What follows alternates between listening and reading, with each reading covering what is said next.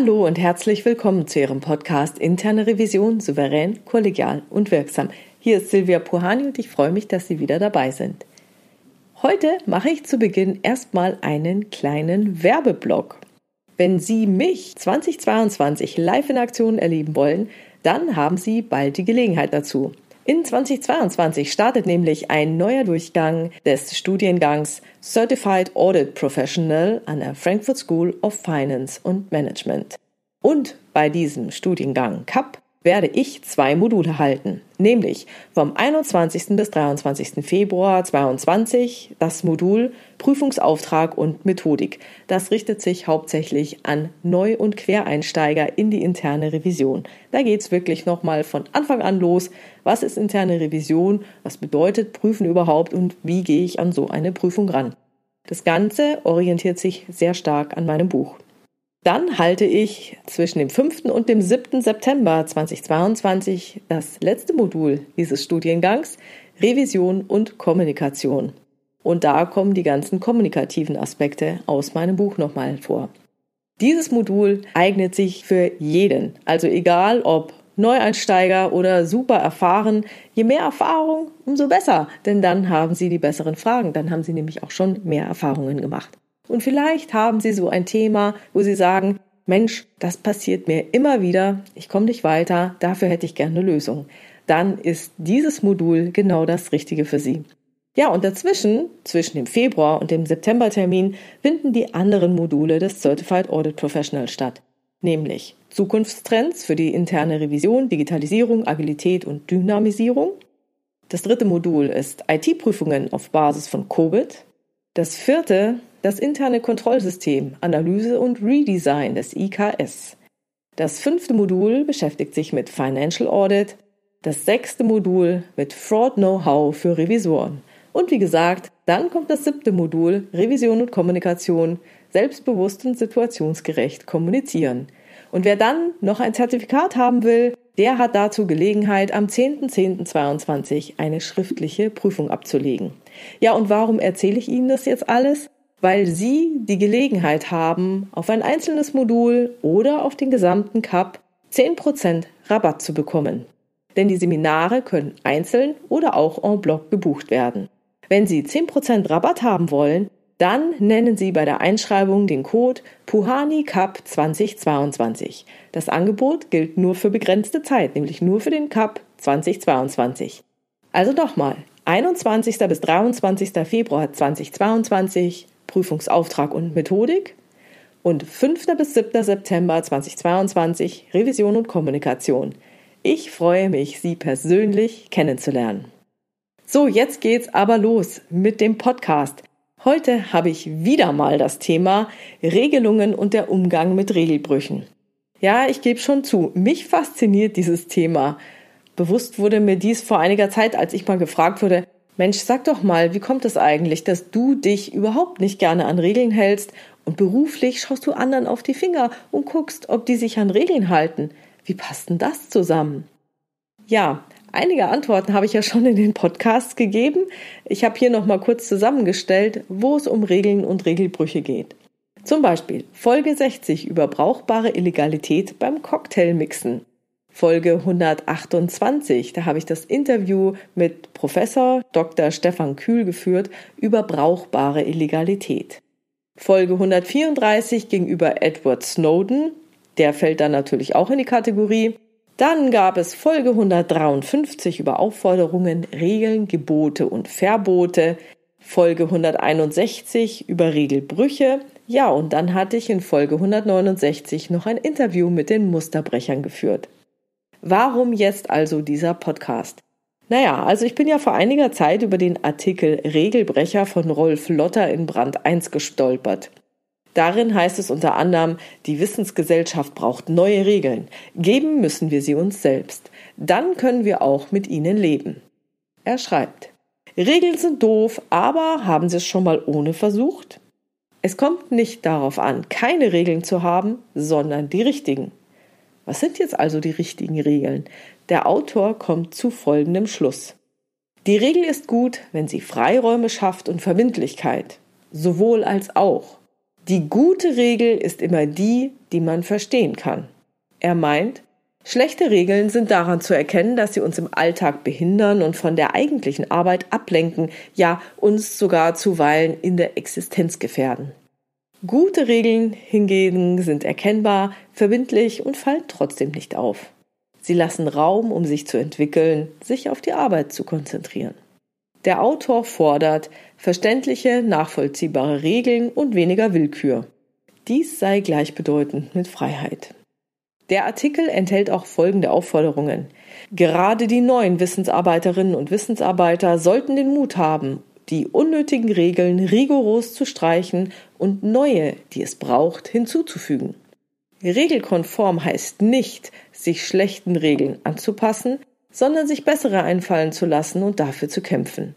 Man muss die Regeln kennen, um sie zu brechen und bereit sein, dann neue Regeln selbst zu gestalten. Ja, okay, gut, darüber alleine einen Podcast zu machen, war mir erst zu langweilig. Ihnen anscheinend auch, denn meine Umfrage in der LinkedIn-Gruppe Interne Revision souverän, kollegial und wirksam zeigte kaum Resonanz. Ist das Thema also ausgelutscht? Naja, also ich glaube eher, dass sich in dem Artikel vieles nach Bullshit-Bingo anhört. Ja, und die Frage der Umsetzung, also wie mache ich das denn jetzt konkret, die bleibt für mich offen. Warum greife ich das also jetzt auf? Nun, ich lese gerade das Buch Originals von Adam Grant. Er ist Professor für Organisationspsychologie in Wharton in den USA. An einer Stelle seines Buches ist es mir klar geworden, dass es nicht nur auf die Regelung an sich, sondern insbesondere auch auf die Art und Weise der Kommunikation von Regelungen und Regelbrüchen ankommt. In seinem Buch stellt er in der englischen Ausgabe ab Seite 163 unter anderem Forschungsergebnisse von Samuel und Pearl Oliner vor. Diese waren davon fasziniert, dass während des Holocausts Nichtjuden ihr Leben riskierten, um Juden zu retten. Sie suchten nach den Unterschieden zwischen denjenigen, die Leben retteten, und den anderen. Hierzu führten sie Befragungen durch. Sie fanden heraus, dass die elterliche Erziehung den Ausschlag gab, ob jemand sein eigenes Leben riskierte, um ein anderes zu retten. Und zwar lag es an einer Besonderheit in der Erziehung. Diejenigen, die Leben retteten, berichteten davon, dass ihre Eltern nicht einfach willkürliche Regeln wie Du musst um 18 Uhr zu Hause sein einführten, sondern ihren Kindern die Hintergründe für diese Regelung erklärten. Mit der Nutzung von Erläuterungen und Erklärungen zeigten die Eltern ihren Kindern, dass sie diese respektierten und ihnen zutrauten, etwas zu verstehen. Sie hörten ihren Kindern zu und halfen ihnen zu verstehen, weshalb es eine bestimmte Regelung gab, beziehungsweise was an dem Verhalten der Kinder verbesserungsfähig war. Die Eltern achteten insbesondere auf moralische Werte. Interessanterweise nutzten sie dafür sehr wenig Regeln. Es waren eher moralische oder ethische Prinzipien. Gemäß Adam Grant deckt sich dies mit anderen Forschungsergebnissen, sogar bei Teenagern. Werden diesen einfach so Regeln aufoktroyiert, indem man sie anschreit oder ihnen Strafen androht, widersetzen sie sich. Wenn den Teenagern die Regeln jedoch erklärt wurden, leisteten sie weniger Widerstand. Auch bei Bestrafungen sind Erklärungen wichtig. So kann den Teenagern vermittelt werden, was ethisch vertretbar ist, sodass diese ihr eigenes Wertegerüst entwickeln können. Die gewünschten Verhaltensweisen müssen also dargelegt werden. Diese sollten auf klaren Prinzipien beruhen, aus denen hervorgeht, was richtig und was falsch ist. Auch Werte wie Moral, Integrität, Respekt, Neugier und Durchhaltevermögen können hierbei einfließen. Hilfreich ist übrigens auch bei den Erklärungen die Konsequenzen zu nennen, die sich nicht nur für die Kinder oder Teenager selbst, sondern auch für die anderen ergeben könnten. So werden von den Kindern oder Teenagern die eigenen Handlungsweisen und deren Auswirkungen viel stärker hinterfragt. So, und jetzt kommt der Clou hier raus. Diese Erklärungen bilden genau dieses Paradox ab, von dem der Autor aus dem Brand 1 Artikel spricht. Es führt gleichermaßen dazu, dass mehr Regeln eingehalten werden und gleichzeitig mehr gegen Regeln rebelliert wird. Und das liegt daran, dass die Erklärungen der Eltern die Kinder dazu ermuntern, sich an Regeln zu halten, die mit den Werten und Moralvorstellungen übereinstimmen, die sie ausbilden. Und genau die Regeln in Frage zu stellen, die dieses nicht leisten können. So bilden eben die Kinder ihren eigenen inneren Kompass aus und übernehmen nicht einfach externe Regelungen. Was hat das nun mit der internen Revision zu tun? Naja, ganz offensichtlich, also ich habe manchmal das Gefühl, dass es in unseren Unternehmen auch oft zugeht wie in einem Kindergarten. So im Sandkasten, mein Schäufelchen, mein Förmchen. Ja, Sie haben bestimmt Ihr eigenes Bild und gerade wenn man in der Kindererziehung Erfahrung hat, erkennt man wirklich viele Parallelen. Das Paradebeispiel ist natürlich das Follow-up.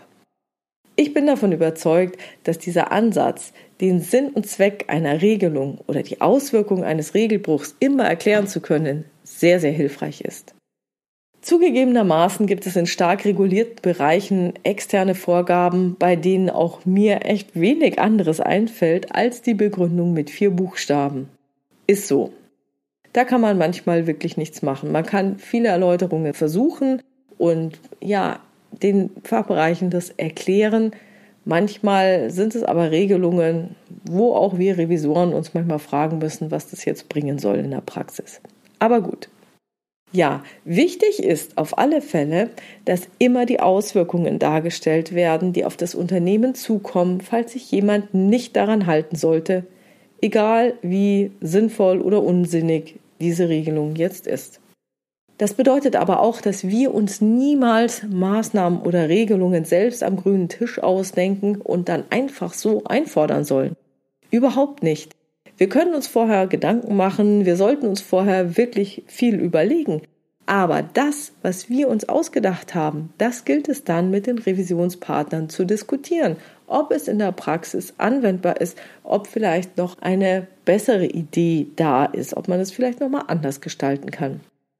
In jeder guten Maßnahmenvereinbarung oder Vereinbarung neuer Regelungen sollte also immer auch die Diskussion möglicher Risiken und Auswirkungen enthalten sein. Ja, die Diskussion und niemals die Vorgabe von Maßnahmen durch die interne Revision. Und falls Regelbrüche aufgetreten sind, sollten wir erläutern, welche Auswirkungen diese für den Rest des Unternehmens haben oder auch haben können. So, mein Fazit ist, sprechen Sie mit Ihren Revisionspartnern und erläutern Sie ihnen Regelungen. Diskutieren Sie mögliche Maßnahmen mit Ihren Revisionspartnern und machen Sie gemeinsam einen Praxischeck. Erläutern Sie bei Regelbrüchen, welche Auswirkungen diese für den Rest des Unternehmens haben oder haben können. Und das war's schon wieder für heute. Ich freue mich über Ihre Ideen, Gedanken und Kommentare auf meiner Webpage oder in der Xing- oder LinkedIn-Gruppe Interne Revision souverän, kollegial und wirksam unter dem Post zu diesem Podcast. Herzlichen Dank. Wenn Sie eine Frage haben oder ein Thema aufgegriffen haben wollen in diesem Podcast, ja, dann schreiben Sie mir gerne per Mail an info@puhani.com oder nutzen eines der Kontaktformulare auf meiner Webpage www.puhani.com. Wie Sie wissen, habe ich dort nicht nur eine offene, sondern auch eine anonyme Variante für Sie vorbereitet. Und die Fragen und Themen greife ich dann gerne in weiteren Folgen auf. Wenn es Ihnen gefallen hat, dann teilen Sie diesen Podcast gerne in Ihrer Revisionscommunity und vielen, vielen Dank für Ihre tollen Rückmeldungen und Bewertungen. Bleiben Sie dran und hören Sie gerne wieder rein in Ihren Podcast Interne Revision souverän, kollegial und wirksam. Mein Name ist Silvia Puhani und ich wünsche Ihnen erfolgreiche Prüfungsprozesse.